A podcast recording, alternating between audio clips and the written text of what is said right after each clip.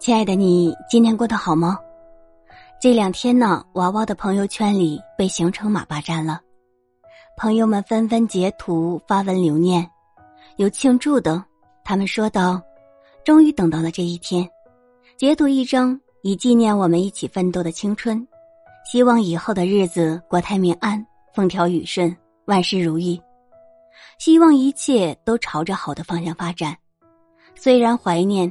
但希望再也不见。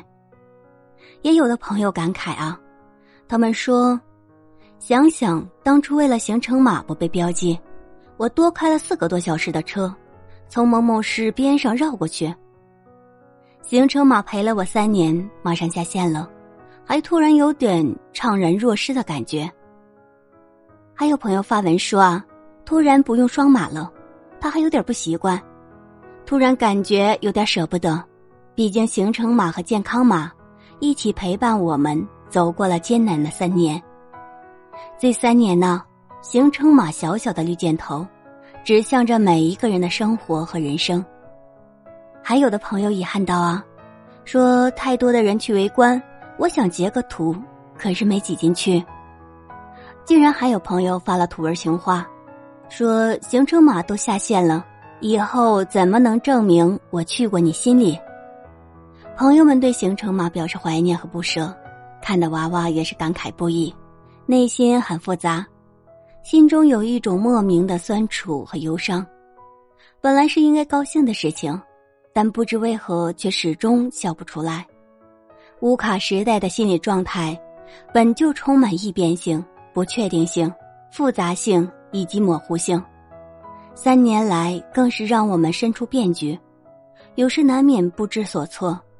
患得患失，的确啊，就像有的朋友发文称，哪怕你再讨厌的东西，陪伴你时间长了，有一天突然不见了，反而觉得不适应了，心中难免有一种说不出来的滋味，有一种怀念和不舍的感觉。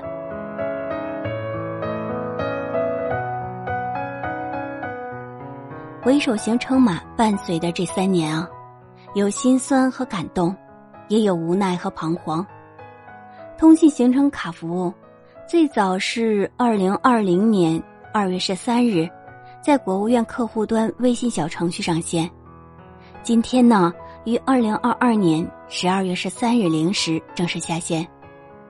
有了这个行程码后啊，确实可以起到保护某些地方安全的作用，但也给个人带来了很多麻烦。这三年里啊，对于很多需要经常往返于不同城市的人来说，行程码就是他们必须要精心保护的宝贝，也是进入一个城市的门票。为了生活一直奔波于大江南北的人们，多少次出行都紧盯着行程码，担心自己的健康码会因为行程码而变黄或者变红。从今以后啊，就可以放心了。走到哪里都不用害怕了。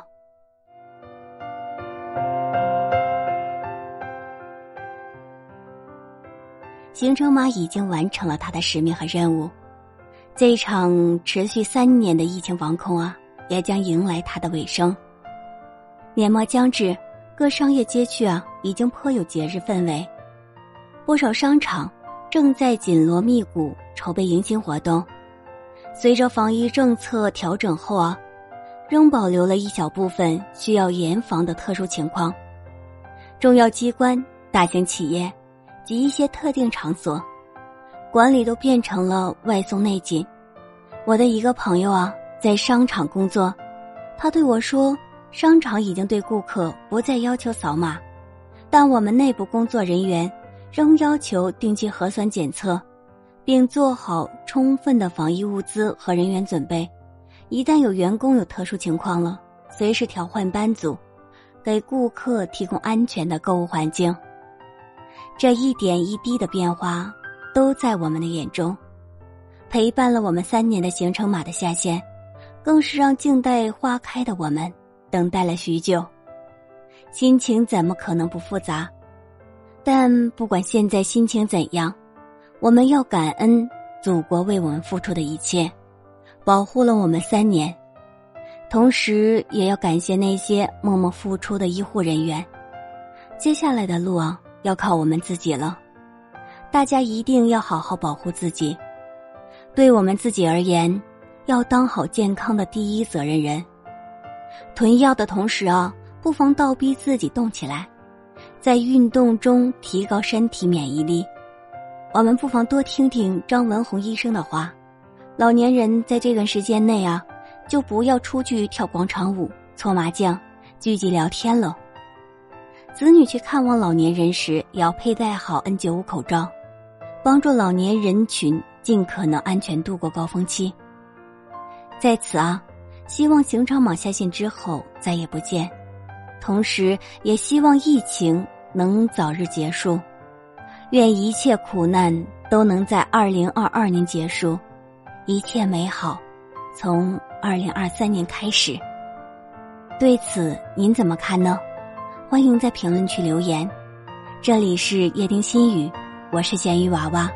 若你喜欢这档节目的话，记得帮娃娃点个订阅，我们下一期同一时间再见。